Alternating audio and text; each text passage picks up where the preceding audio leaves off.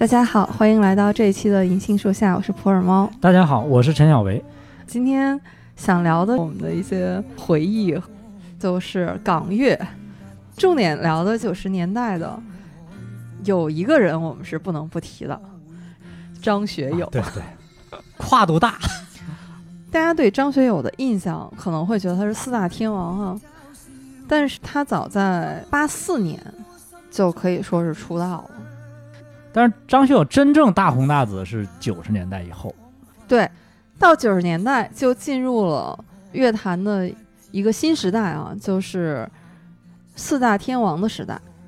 说是四大天王，但是论唱歌呢，张学友是远远在其他三个人之上。但是论当年风靡或者走红的程度呢，他可能又不是四个人里排位最靠前的。但是在歌坛这条路上啊，他又确实是最长久和长青的。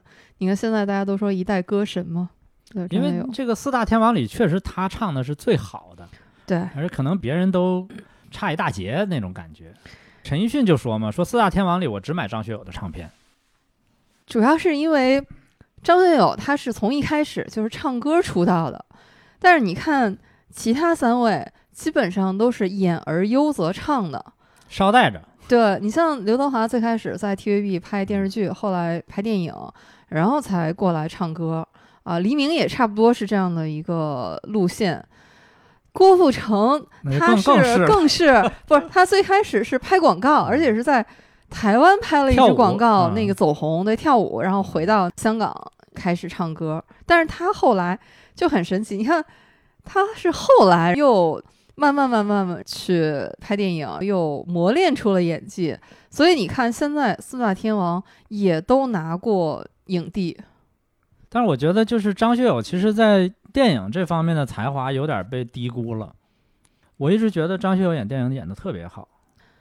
啊，对，男人四十，从《旺角卡门》开始，一直到就是王家卫。《阿飞正传》啊，什么，那张学友都特到位演的，但是他就是一直就是配角。不过呢，其实香港啊，毕竟是一个高度商业的社会，所以很多东西也都是要包装的，包括四大天王就是被包装出来的。最早就是商业电台嘛，提出来四大天王。反正他们几个也确实是各有各的机缘，各有各的特色。比如说刘德华，就是说他是模范生嘛。反正就兢兢业业，反正长得也帅，也努力。郭富城呢，一个是运气好，另外也确实长得也帅，再加上有个小美帮他，这个小美真是他生命中的一个贵人，就是梁美薇。小美，我们现在一想起她，就是郭富城的御用经纪人嘛。但是他之前写歌了，对他写了很多歌，他当经纪人以后还在继续写。刘德华的获奖歌曲《一起走过的日子》就是他的手笔。他有名的歌太多了。啊！对对对，比如说 Beyond 的《真的爱你》，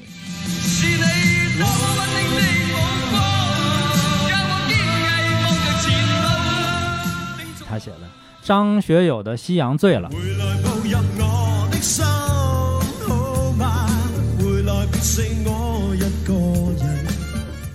有谁共鸣？想你。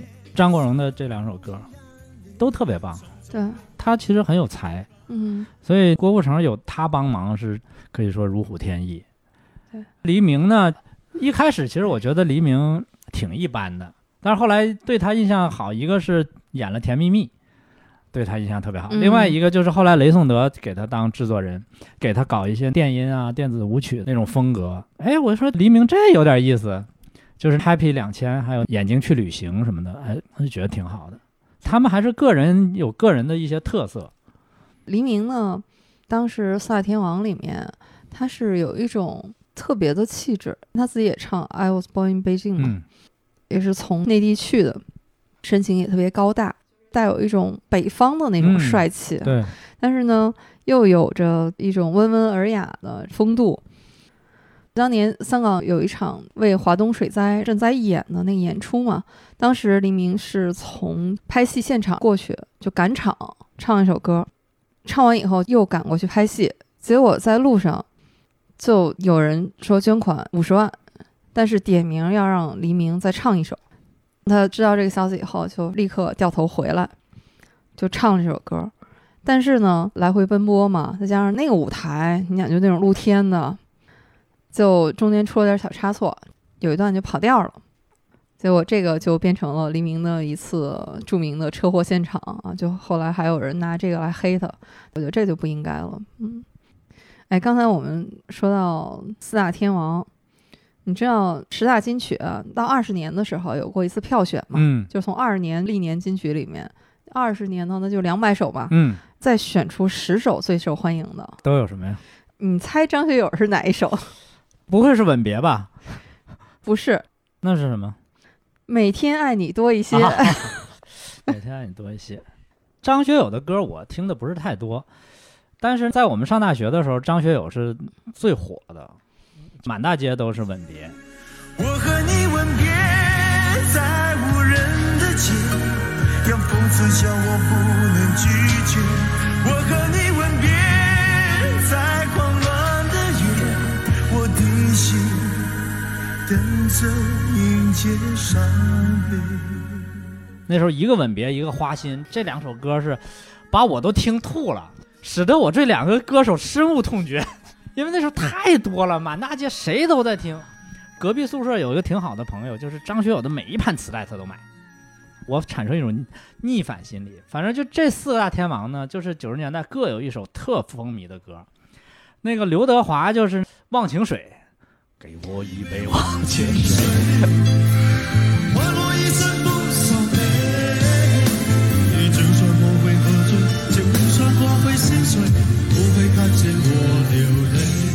啊，那个都是后来的了。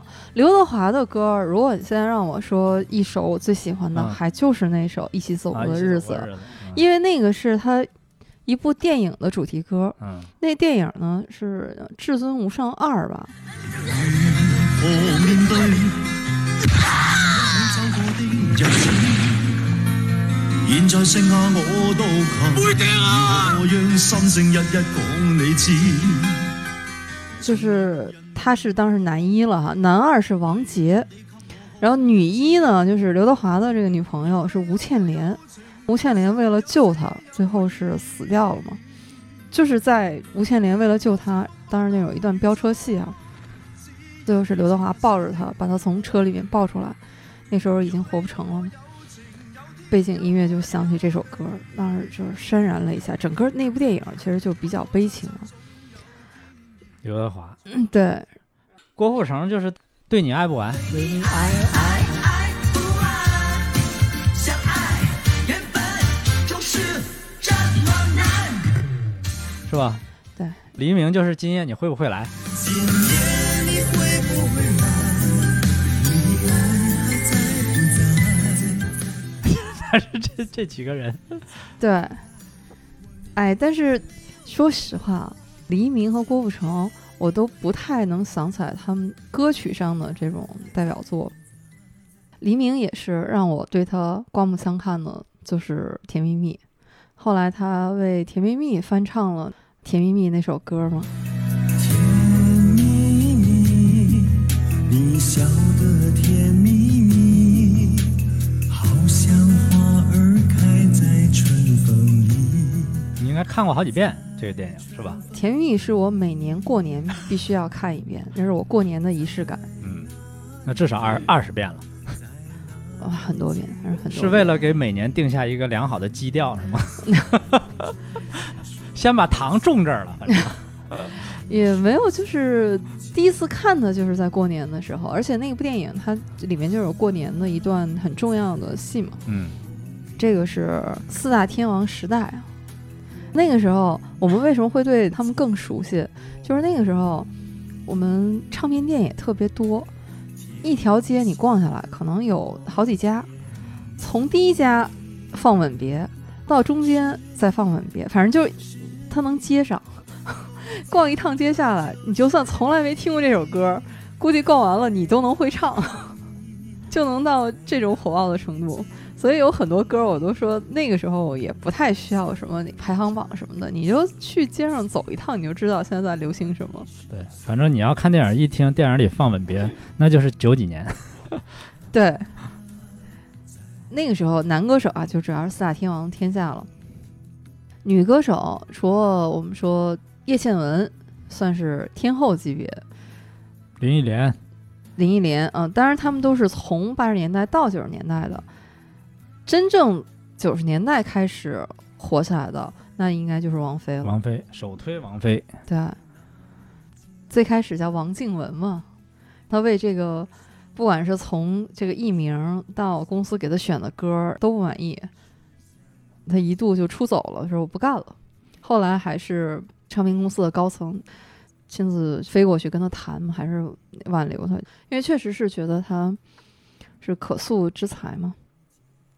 后来他回来以后，就逐渐的恢复了自己王菲这个本名，但是这个事儿就很神奇，他真正大红大紫就是从恢复了他这个本名以后。做自己了。对，王菲那个时候确实是特别另类的一种存在比。别人高出一块。其实进入九十年代以后，我基本上不太听香港粤语歌了，嗯因为那时候就听西方的音乐了。但是唯一还一直听的就是王菲，嗯别人都不太听。嗯，但是，但是我自己其实九十年代还有一个对我来说很重要的就是 Beyond。啊，对，Beyond，他们也是从八十年代末吧就开始逐渐的发展起来的。Beyond 他们也是充满了一种草根啊、贫穷的气息。最开始还拍过一个末期少年穷》，基本上就是挣扎在底层。后来包括他们的歌也都是一些很具有批判精神的这些歌儿吧。大学男生最喜欢 Beyond 在八十年代末的时候，在北京开过一次演唱会。啊，这我倒不知道。我后来听那个演唱会的 live 版，那个时候香港主要就是唱粤语歌嘛，很少有国语版。出国语版呢，那时候主要主打的也是台湾地区的市场。Beyond 那个时候几乎就是没有专门的国语的唱片，但是因为他到北京来开演唱会嘛，嗯，所以他中间就唱了几首国语版，但是那个唱的吧，听着我觉得特别可爱，我明显能感觉到，就是一定是为了这次演唱会啊去专门排练的。他那个国语你听起来就有一种感觉，底下写的全是拼音，照着读是就是那种念出来的。啊，他是唱他们自己的歌，然后唱国语版是吗？对他们自己的歌，他们也嗯唱了几首，嗯，但是你能感觉到他们很认真的在唱啊，这挺感动的。但他们当时翻唱了一首，就是崔健的《一无所有》，嗯，也刚好就是老崔那个《一无所有》火的时候。这个我真没听过。哎，那个你回头一定要听一下，就是那个编曲啊，我、我听的我一边听我一边想笑，就有一种什么感觉呢？就是把《一无所有》一点五倍速。在我听来，就是你想《一无所有》，我们都是太熟悉了嘛，你就觉得哪儿哪儿都不在调儿上。加上皇家居士的尾音颤音，对我曾经问过不少，你何时跟我走？可你始终是笑我一无所有。但是能感觉到他们的诚意哈、既然是到北京来嘛。Beyond 几乎就是他们每一首歌吧，特别是比较重要的那些代表作，就都很熟悉，听了无数遍。呃，不管国语的还是粤语的，对，在大学男生里边确实特别受欢迎。Beyond 哎，在女生里也挺受欢迎，啊，因为他们是代表了另外一种的气质。虽然说大家听流行歌曲，难免会有一种快餐文化，反正就是好听，也肯定有很多，就现在来说是口水歌嘛。但是 Beyond 确实在这里面是另外一种的气质，尤其是在我们那个时候，也刚好是你的青春期读书的时候听到，有很多还是很符合那个时期啊，对那种文艺啊，对一种理想的，包括那个时候可能是对社会的一些还比较幼稚、比较粗浅的那种认识，在 Beyond 的歌里面，这些东西都有。其实说到 Beyond 的话，嗯我印象特别深的就是九三年，那个时候这些资讯呢，比以前能相对来说啊发达一些发达一些。嗯基本上第一手的能比较及时的知道了。那个时候传来了噩耗嘛，嗯就是黄家驹在日本从高台上摔下来去世了。刚好那一年他们出《海阔天空》那张专辑，《海阔天空》还有《情人》，我记得我也是听了很多遍。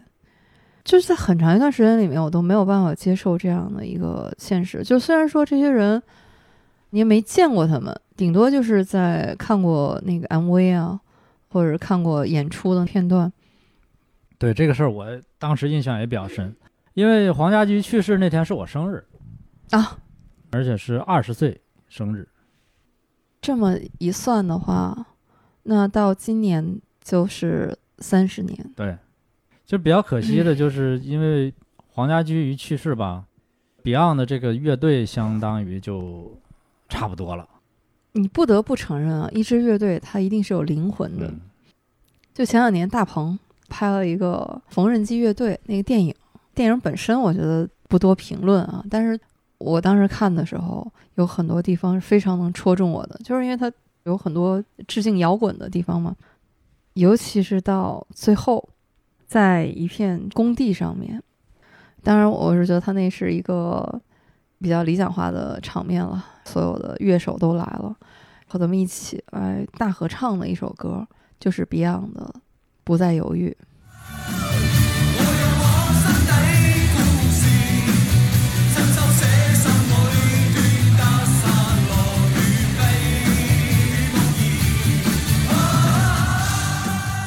当时镜头一扫，现在是 Beyond 三子嘛，都到了。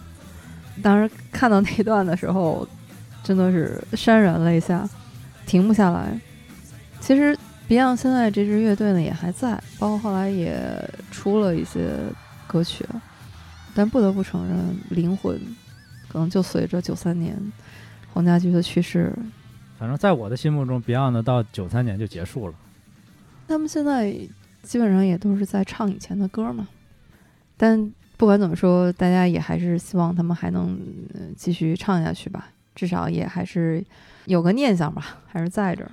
他们确实留下了很多挺经典的歌，比如说那《海阔天空》，后来就成为我们那个毕业的时候，大家就在一起唱这首歌。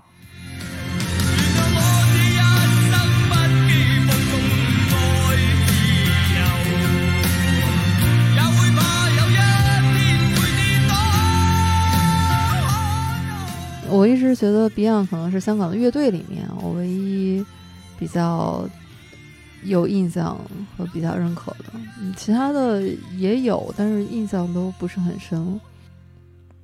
所以，哎，香港可能逢三吧，就是一个比较悲伤的年份。容易出事儿。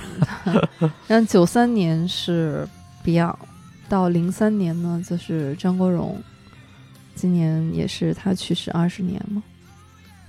今年香港有什么事儿吗？有谁去世了吗？好像，今年还行呃，年初顾嘉辉先生啊就，去世了，对对对对嗯，当然他也高哎寿高寿了，这这不算，对对这不算。对咱们说的是意外那个，就也希望别再出事儿了，嗯还是嗯平稳过去。哎呀，我现在比较伤感的就是，你看我们说到辉煌组合，黄沾先生、顾嘉辉先生现在也都去世了。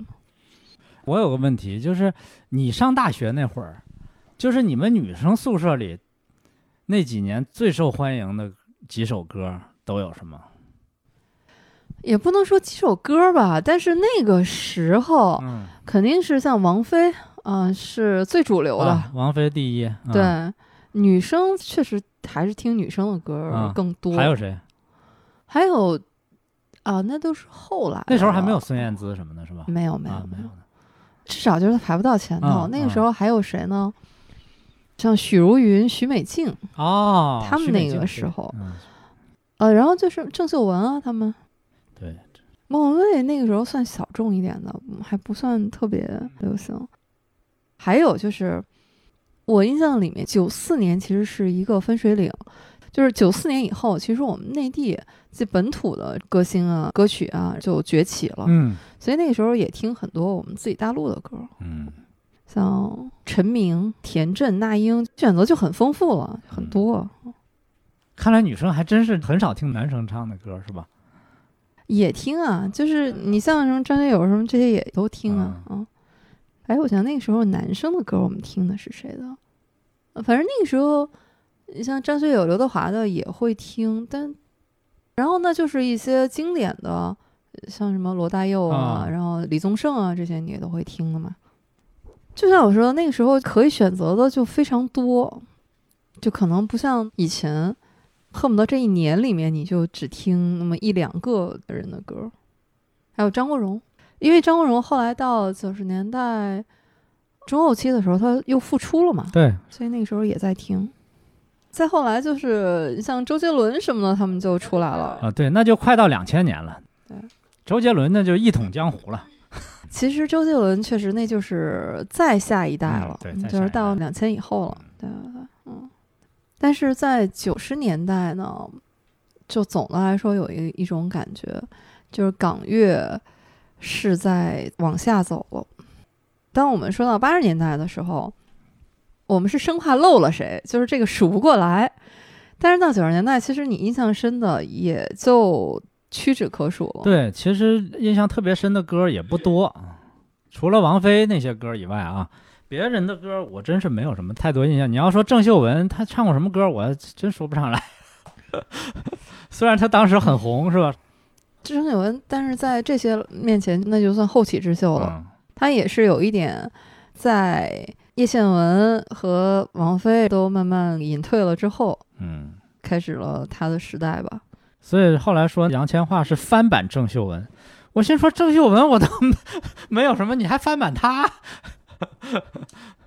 后来又出了一些像什么 Twins 啊，然后嗯这些，再后来就是陈奕迅，嗯，那就两千年以后了，基本上大红大紫就是两千年以后的事儿了。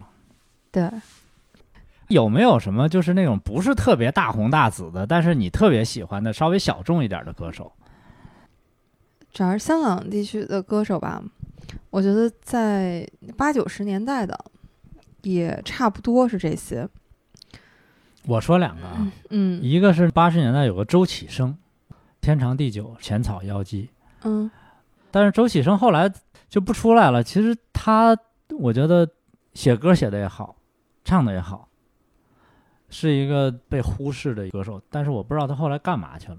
还有一个就是，其实大家一说都知道，但是呢，可能提到的不多，就卢冠廷，就是那个《大话西游》嘛。对，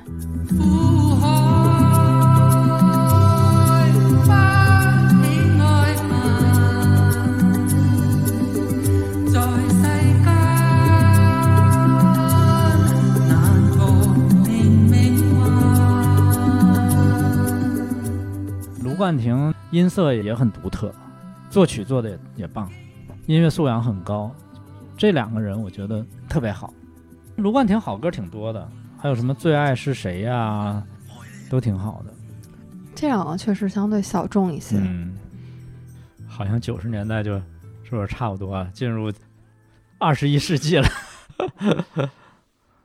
其实我觉得刚才咱们盘点的这也都差不多啊，也说不上有特别小众的这种遗漏的，但是有几个我觉得是还有点特点的，比如有一个女歌手叫黎瑞恩，哦，知道她唱过一个《一人有一个梦想》，啊，一人有一个梦想。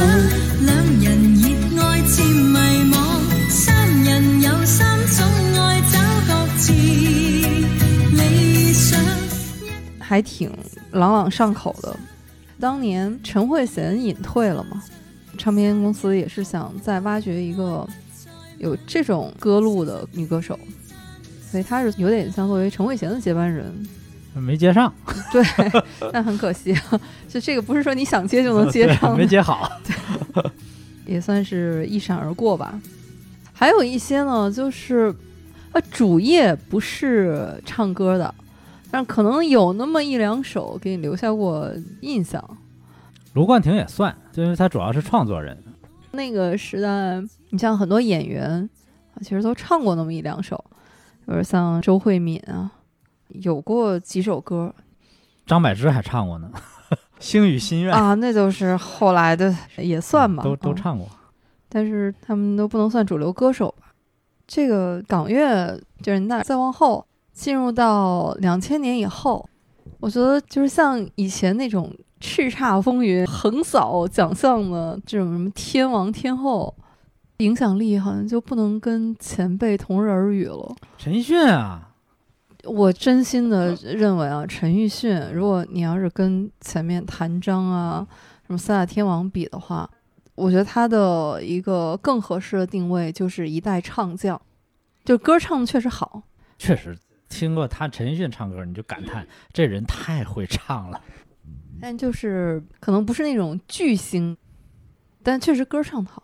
你看他的歌基本上也都是后来 KTV 什么 Top Ten 对，特别是我第一次听他唱《最佳损友》，朋友，你试过将我营救？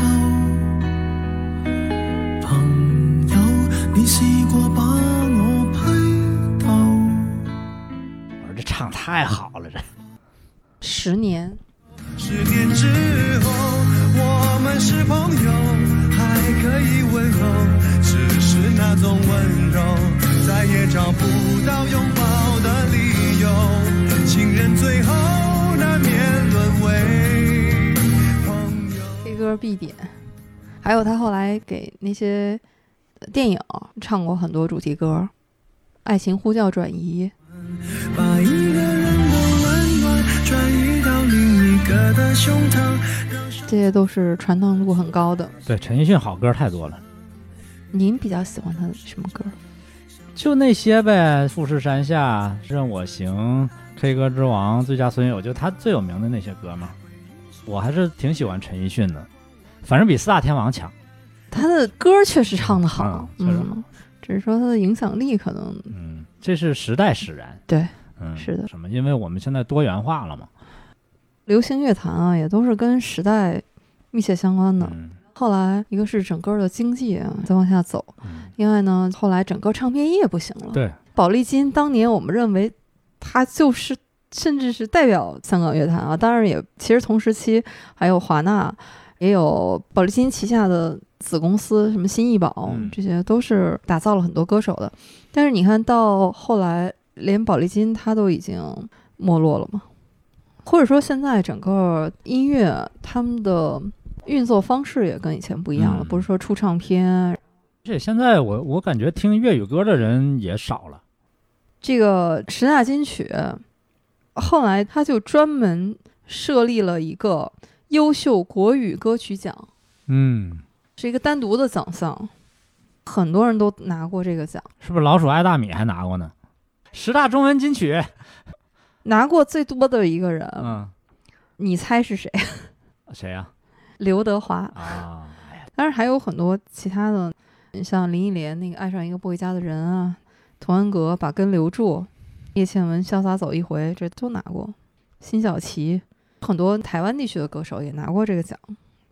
越往后就有一个趋势，就是国语唱片也开始崛起了。现在纯粤语唱片也少了。嗯，我估计现在要说香港最喜欢的粤语歌手，很多人都说不出来了，除了陈奕迅以外啊。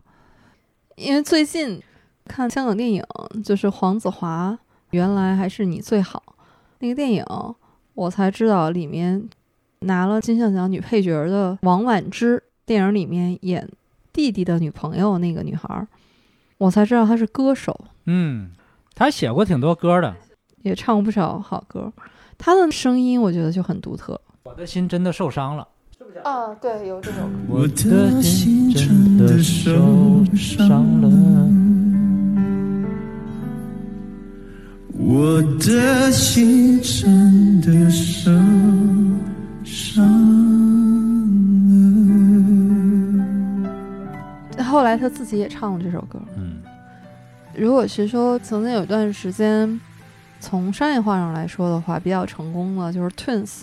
嗯，Twins。嗯，但是 Twins 我从来没听过他们什么歌，只是知道他们一些花边新闻，跟这个好了又嫁那个了 比如什么下一站天后啊，啊。既是主打歌，也是在电影里面也用过。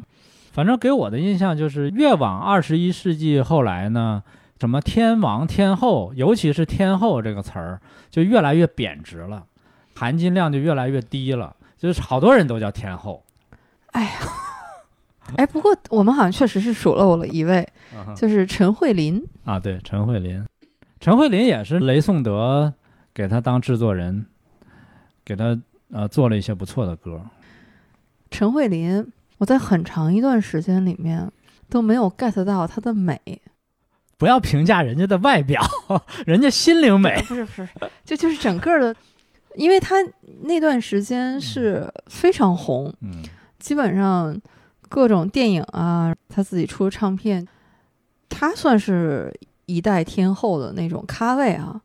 但是我一直都没有太 get 到他，直到我去年吧，《无间道》二十年重看了一遍，嗯，确实气质好，但是她的歌呢，我对她的歌没有什么特别深刻的印象，但她的歌其实，在那个时候传唱度也还是比较高的，什么记事本啊什么的。我反正我自己确实是从两千年之后的香港流行音乐，我觉得我听的越来越少。两千年之后，香港女歌手主要就是容祖儿、杨千嬅这几个了呗。对，但是他们对我来说，我就只是知道他们的名字，那歌就很不熟悉了。容祖儿不参加过春晚吗？挥着翅膀的女孩吗？做勇敢的女孩我对那个隐形的那个印象比较深。啊，我终于看到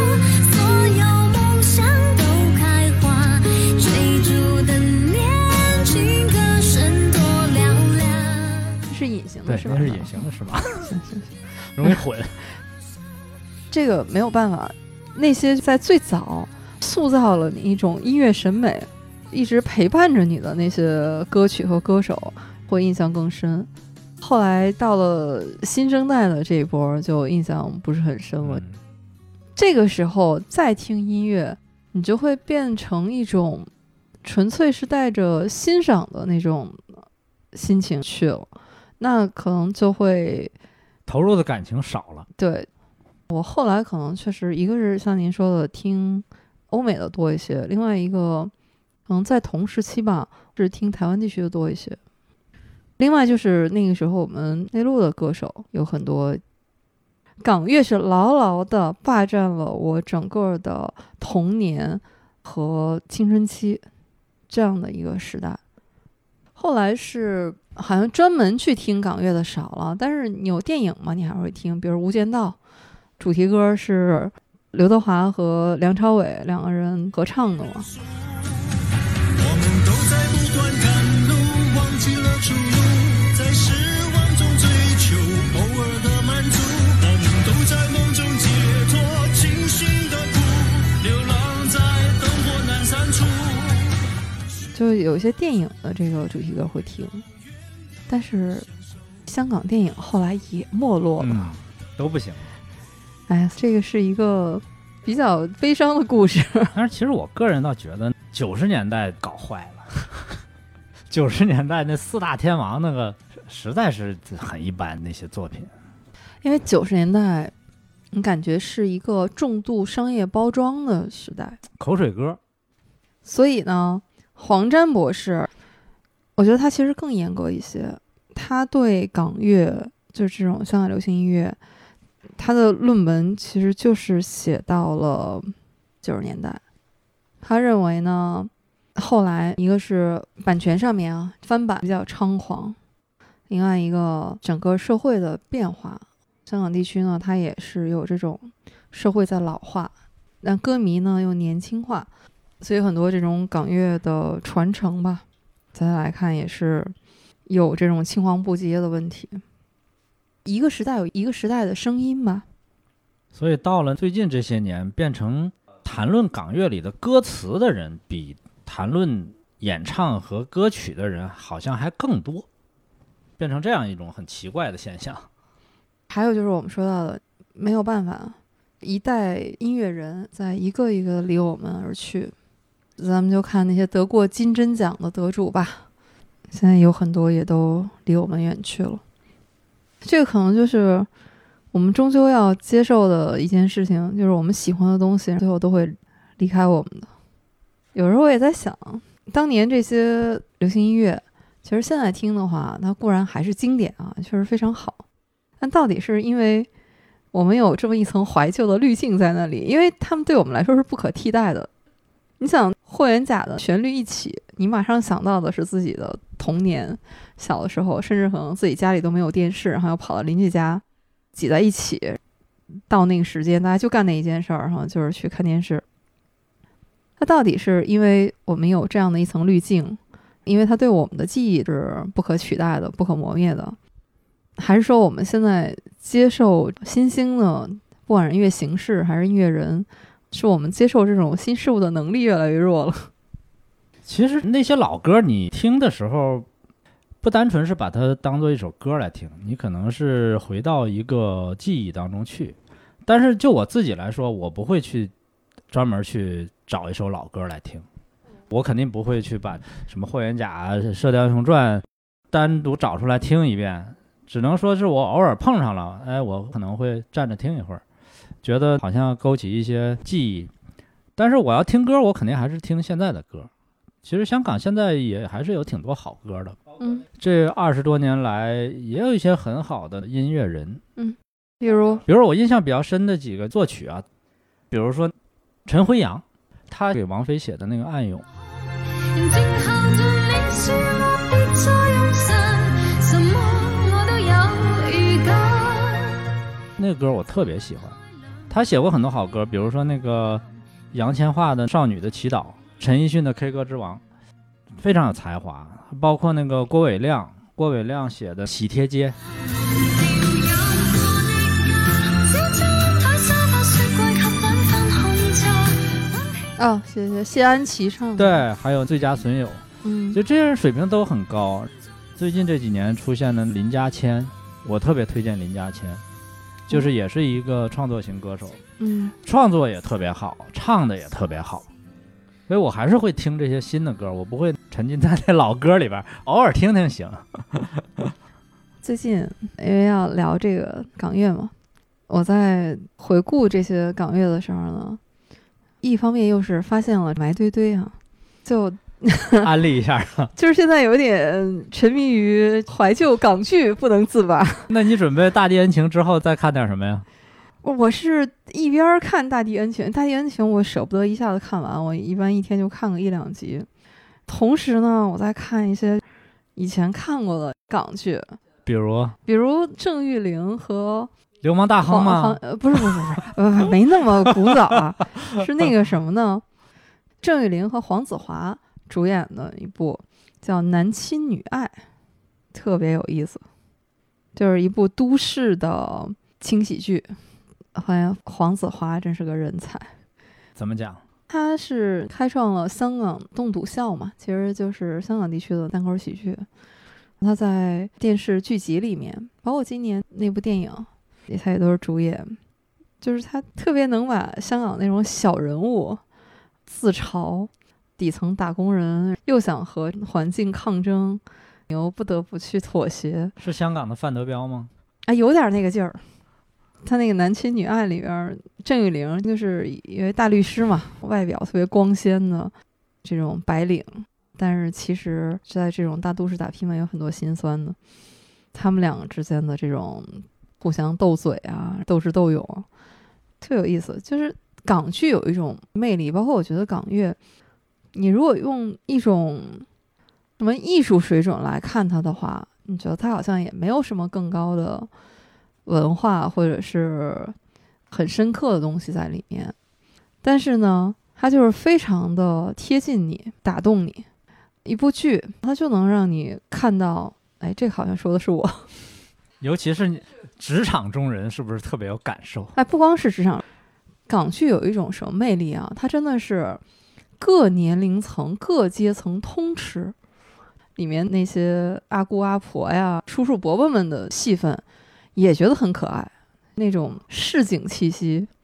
你看，跟自己同龄的这个哈，你觉得也很贴近你，节奏也很快，它也不拖泥带水。我觉得港乐呢，它也是，就是流行一定是它最主流的一个标签。就是你也先别管我这个词曲啊，艺术上是不是有多深刻，但是一定是首先传唱度一定要够高。像你说的，为什么当年每一个 少男少女都超过《偏偏喜欢你》？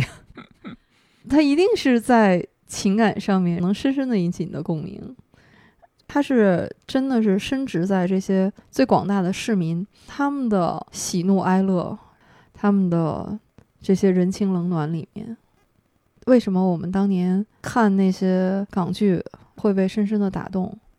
我觉得这些都是有它的背后的这种积累在里面的，嗯，起码他那个剧不装，很神奇。《射雕英雄传》啊，拍过多少遍？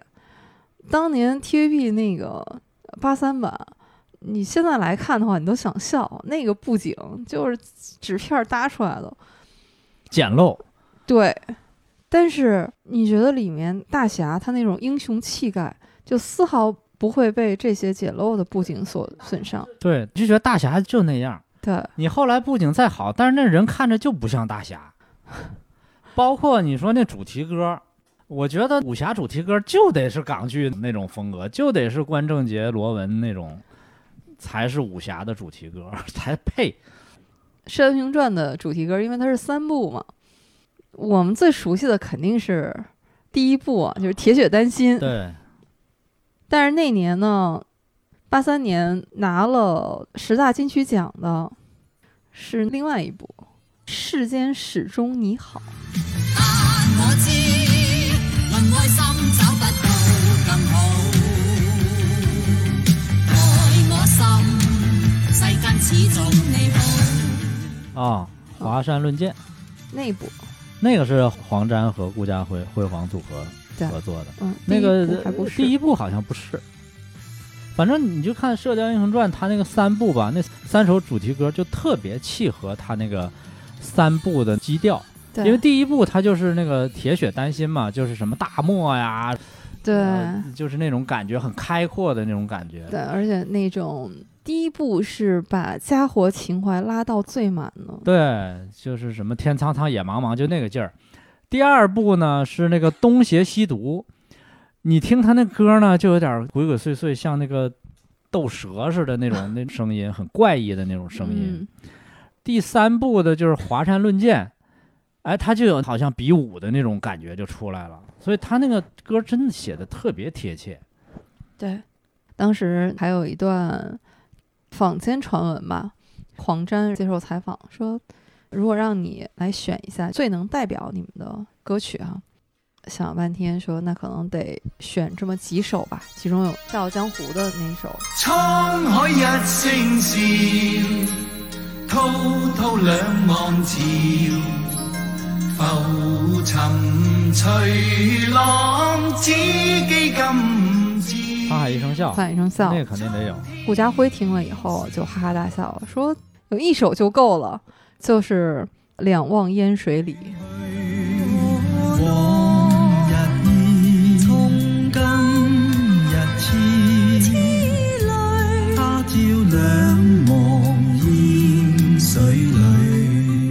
啊，然后黄沾想了想，觉得嗯有道理。那个时候的武侠影视歌曲就是那种侠骨柔肠，对，还有他们俩那个狮子山下，那个就是已经是就好像等于代表香港了，代表香港了，啊，嗯。对，还有他们的那上海滩，嗯，那个是最经典的。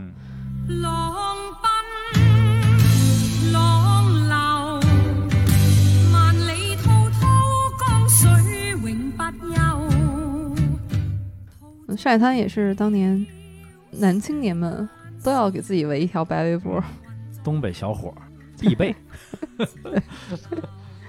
这个也是上海滩的主题歌，嗯贾科长的电影里用过，嗯，作为手机铃声。后来彪哥的手机铃声也是，就好像那个旋律一出来，就代表了那么一种气质出来。深入人心。说到当年的那些老港剧啊，我不知道你有没有这个印象，就是现在我们看的很多剧，觉得一说到港剧就是 TVB 嘛，对，但实际仔细想想，我们当年看的很多剧都是雅视的，感觉最早看的都是亚视的，雅视的啊。但是后来呢，就有一个感觉，感觉那个 TVB 的比亚视的好看。这也是他们两个竞争，后来雅视慢慢的落败嘛。嗯，但是雅视最早它的电视剧的风格都更磅礴大气，嗯，不光是他拍，你像霍元甲、啊、陈真啊，就这个整个三部曲，还有就是呃像《大地恩情》这种，他还拍历史剧。反正就是感觉似乎是亚视的剧更加主旋律，或者说更加正。我最早看过的武则天，嗯，就是雅视那个版本嘛，冯宝宝演的那个武则天。好像他那个气质更接近我们内地的这种气质，但是那个嗯无线的那种呢、t v b 那种就感觉娱乐性啊什么的要更强。是的，我还记得当时雅视的一部镇台大剧，就是那《秦始皇》。嗯，大地在我腳下，國計掌於手中，哪個再敢你記得这歌？哎，这歌是罗嘉良唱的，啊这个是，我都惊呆了。刘松仁在里边演荆轲，对，刘勇演秦始皇，对都是当年的名角冯宝宝演孟姜女，对。那时候他们俩那个台的名，哎，广东人民能收到明珠台、翡翠台，我说人家台名怎么那么好听呢？我们这沈阳电视台、辽宁电视台比我们这台名好听呢，人怎么明珠、翡翠台？亚视是黄金、钻石台嘛？这两个台好像就是打擂台似的哈。哎，主要是他们如果要按像咱们按地区这个嗯，地区台命名的话，它也分不出几个地地儿来，还是地儿小。对。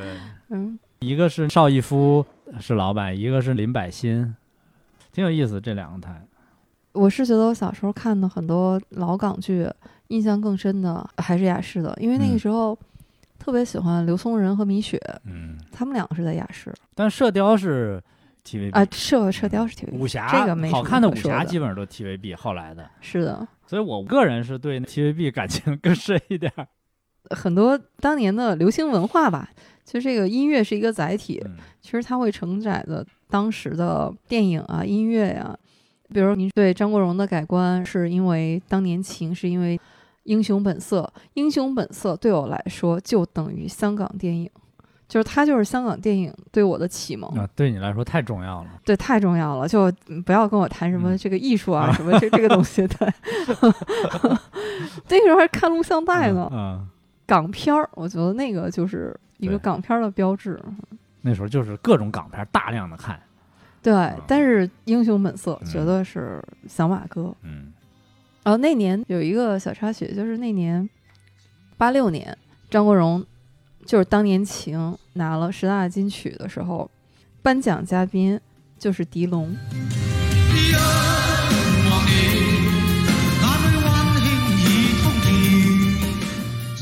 等于是电影里的大哥给弟弟颁了奖。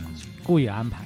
是的，是的，张国荣说的，这颁奖都是提前一礼拜都知道的，嗯没有真正现场才知道的。嗯，但是这个安排的很好。嗯说到那宝丽金，呃邓丽君，其实她后来到香港去发展的时候，就是宝丽金给她出唱片。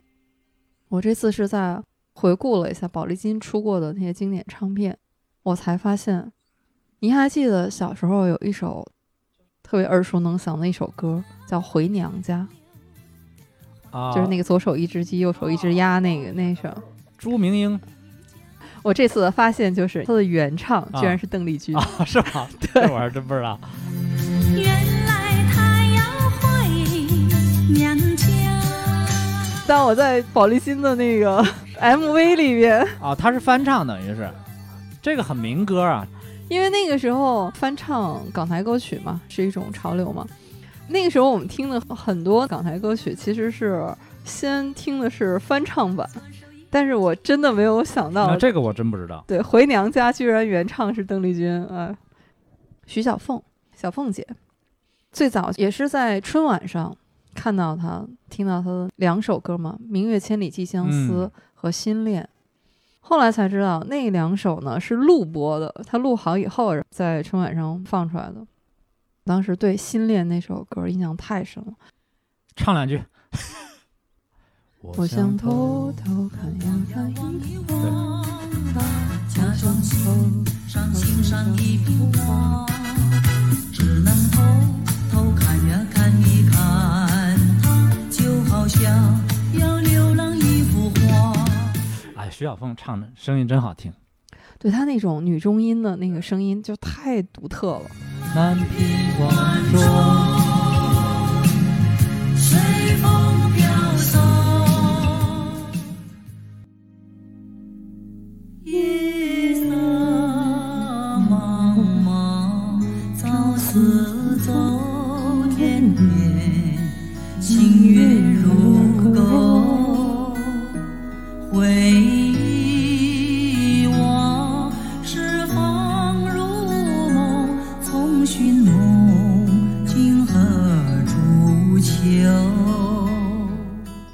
他有点那个蔡琴那个劲儿，我觉得他俩都可以拿来试碟那种。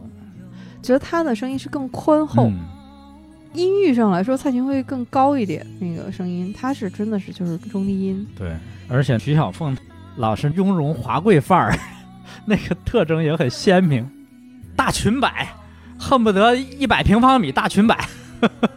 啊，对对，就是他唱《新恋》的绿色的那礼服，我觉得、啊、好美。啊，他这人太占地儿了，一出来。因为当时印象也是特别深刻，包括他得十大金曲的歌曲《顺流逆流》嗯都不是情歌啊，你现在听起来也都很有人生哲理的这种歌曲啊，《别亦难》都是他的代表作。像这样的老艺术家、老歌手，其实他们有好多歌是值得去，就你现在翻出来再听一听。还有就是王杰，他其实在香港发展了一段时间嘛，最早他是在台湾，后来去香港唱歌，然后也演戏。其实那段时间他一方面他是出国语唱片，同时有他自己在出成粤语的，也有他的国语歌给其他人唱的。比如他有一首国语歌叫《惦记这一些》，粤语版就是陈百强的那个《一生何求》。对，他也翻唱香港歌手的歌，因为他小时候在香港的时候喜欢许冠杰嘛。后来他唱的有个歌叫《为了爱梦一生》，为了爱，宁愿不醒来，再多苦歌是许冠杰原唱的那个《天才白痴往日情》，嗯，是他翻唱的嗯。王杰有一阵儿也真是火，是后来他重新回到香港发展，一开始也很顺，《贼名浪子心》啊嗯，几首歌也很火，对。但是后来各种各样的事儿，反正比较嗯可惜的就是现在嗓子毁了嘛。对，还有就是那个时候九十年代，罗大佑在香港也有很多歌是被翻唱成粤语版的。我现在有一个小小的乐趣，就是去对照国语版和粤语版。哦，这挺有意思。对你发现同样是一个曲调啊，但是国语和粤语的那个味道真的是不一样。尤其是同一首歌，由不同的人来唱，甚至是国语明明是一首男歌手的歌，粤语的时候呢，叶倩文来唱，就又变成了另外一种经典。所以这个特别好玩。反正那些最有名的歌，基本上都有很多个返场版本，嗯，对比着听挺有意思。对，比如说那个就是齐秦的那个《外面的世界》，嗯，呃齐秦本来唱的就很好听，外面的世界很精彩，外面的世界很无奈。但是后来我听了莫文蔚版的《外面的世界》，我好像对莫文蔚版的喜欢反而还超过齐秦版啊？会吗？嗯，我觉得那我要去听一听。我喜我特别喜欢莫文蔚那版本。外面的世界很精彩，外面的世界很无奈。这是齐秦特别代表的一首，是，包括《思念是一种病》，齐秦思念一种病。后来张震岳、蔡健雅他们俩合作的那个。思念是一种病》，我觉得也别有味道。啊，张震岳的那个版本我也蛮喜欢的，对，所以看来听歌嘛哈，也有这样的一种听法，很有意思。港乐其实还有一支力量是应该提一下的，就是当年的那些菲律宾的音乐人，就曾经有一段时间呢，港乐的这个配乐是非得要菲律宾人不可，说这非宾人不可，觉得还是他们的水平比较高吧。菲律宾人啊，就有点像吉普赛人。吉普赛人就是全世界到处去演一些节目、马戏啊什么乱七八糟。菲律宾人就是在亚洲各地酒吧、夜总会里表演。王家卫他爸原来就是夜总会的经理嘛，王家卫从小就是在那个夜总会里听菲律宾人表演。对，包括北京刚开始有酒吧、有这种音乐餐吧的时候，最早的表演者很多也都是菲律宾来的。你到东南亚去，那个酒吧里边那些表演的也多是菲律宾人。所以其实也是到了后来，就是嗯七十年代中期以后，香港本地的这些音乐人，慢慢的，包括您说的周启生啊、泰迪罗宾啊、卢冠廷，他们入行了以后，开始就是这些呃乐师这个领域，然后慢慢的就由香港本地的音乐人哈、来接班了。说到这港乐啊，还有一个现象是必须得说一下的，就是这个演唱会文化啊，尤其是红磡体育馆建好了以后，这个红馆文化，就说一个歌手啊，你要是没在红馆开过演唱会，那基本上不能算一个成功的歌手。对，它是衡量一个歌手受欢迎程度的一个尺子。一个是说你首先得开过啊，这开没开过，首先就是零和一的区别，然后就是比这个多少它的场场 对场次，其实我以前我就特疑惑，我说香港的弹丸之地就几百万人，你开个几十场，然后那个体育场是应该能容纳一万人，能有那么多人看吗哎？你这开几十场，不等于香港十分之一的人都去了吗？嗯，还是说有的人呃好几十场场场看 我觉得都有可能。啊？应该是都有，而且这不都是有一些演唱会的黑话，不也从那个时候流传开来的吗？嗯什么问候山顶的朋友，好像说第一个就是创二十八场记录的应该是梅艳芳，反正第一个在红馆开演唱会的人是许冠杰。嗯，那开场次最多是谁啊？反正张国荣在他三十三岁那年开了三十三场，啊、也是他宣布告别的那个时候，不知道是不是记录啊？不知道是不是记录。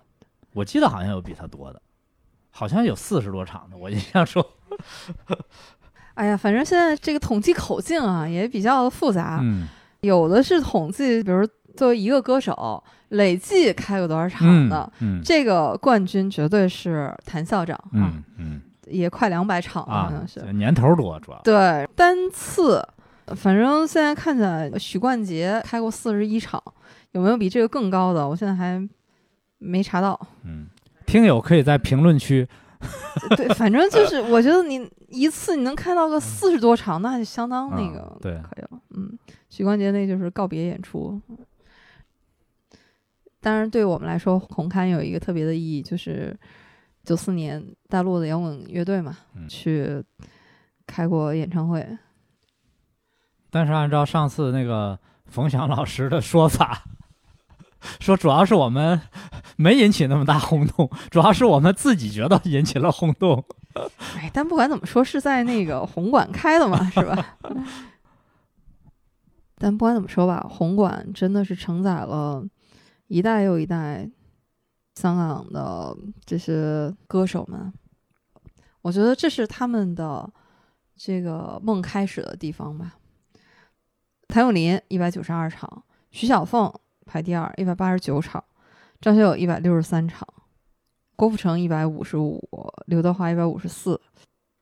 这个华叔，咱们那个加加油啊，就差一场，别比这个了，再开几场。第四和第五还比啥呀？那 那我总觉得刘德华还是应该排在前面。只有决赛值得争一争，三四名都不争了。现在，你从这个里面也能看出一些嗯，咖位上的，嗯，当然有一些是隐退的早的，你比如说许冠杰一百二十六场也很惊人了，嗯，梅艳芳一百四十七场，张国荣一百二十一场，这都是当年的巨星反正不管他们多少场吧，反正咱们是一场都没看过。啊！对，这是很遗 憾，很遗憾，很遗憾。希望有生之年啊，还是能去红馆看一场，看谁呀、问题是，看看谁的再说吧。嗯，实在不行，在门口拍个照。哎，其实我还有一个心愿，就是我一直特别特别想能看一场现场版的越剧，在剧场里面，或者是在那种广式的茶楼里面，就是总之是那种哎，真的好现场表演的，真的好听。你看那个《南海十三郎》，那里边儿真是特棒。对，我有一个表妹，她是南宁越剧团的，她是专业的越剧演员，唱特好。他们唱民歌唱的也特好。有一次我跟他去卡拉 OK，他给我唱了一个那个小背篓，我说你比那原唱唱的好呀。提到南海十三郎，金针奖就为唐迪生追颁过这个奖项。哦，就是一代越剧大师啊。我别的地方戏我都没什么感觉，但是越剧我还很爱听。我一个东北人，嗯你像广东什么的都也没去过几趟，但是我从还挺小的时候就喜欢上了越剧。呃，当然我是对戏曲就比较喜欢，像越剧、黄梅戏、京剧就更不用说了。嗯，但是广东的越剧从地缘上这么遥远，但就是喜欢上。对，有一种独独特韵味。我就喜欢一个越剧，一个爱听评弹，还有一个就是秦腔，我也很喜欢差异都很大的这个，啊。对，三个地方都离挺远，但是这这三种我都很喜欢。嗯，越剧的《帝女花》。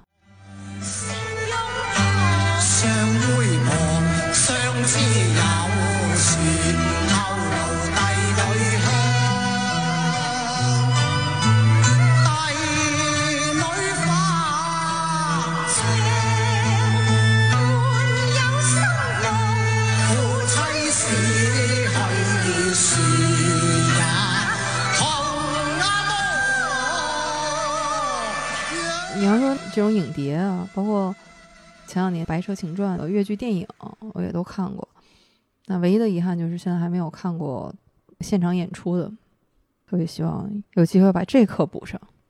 我表妹现在在广州的文化馆教小孩儿唱越剧，真好，这就是传承。嗯，所以我们家吧，就是广西那个家就特别热闹，一到过年了呢，就吹拉弹唱，各种特热闹。你什么时候再回去过年呀？是啊，特别想。今天我觉得聊得特别畅快啊，跟小老师。虽然我这个还时不时的在咳嗽，对，也是你阳过之后第一次录节目。对，但是这个话题呢，一下子好像就触动到你记忆里面特别深的那些点点滴滴，好像是一次既是对我们整个陪伴我们的这些港乐啊一次梳理，也是一次就流淌的水一样。好像就是它随意的在流动，然后我们也跟着它，就这样非常一次轻松和随意的畅聊。就是有点漫无边际。不不，我们还是有主线的哈，大家还可还是可以顺着我们嗯整个港乐的一个发展啊。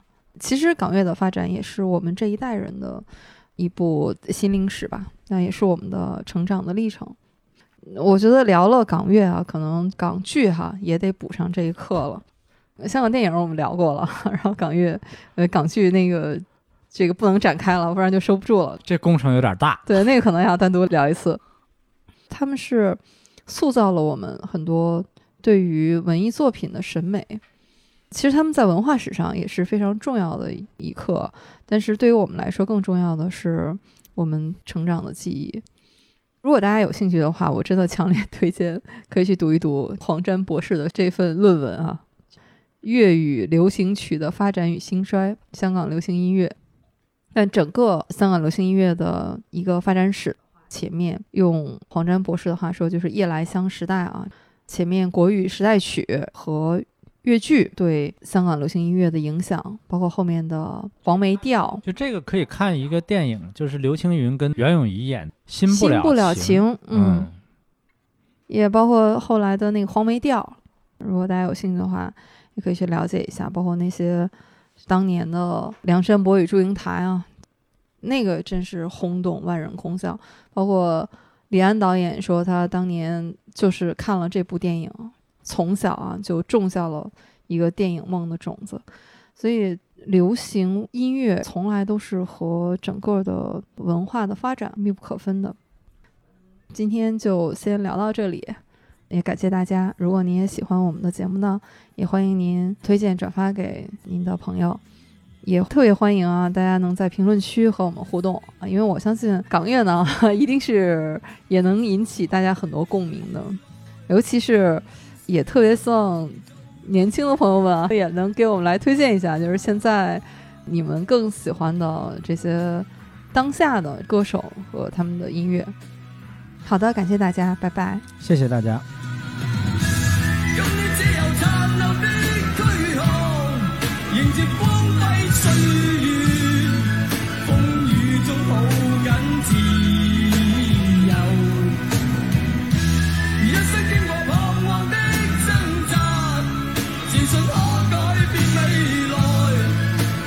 自信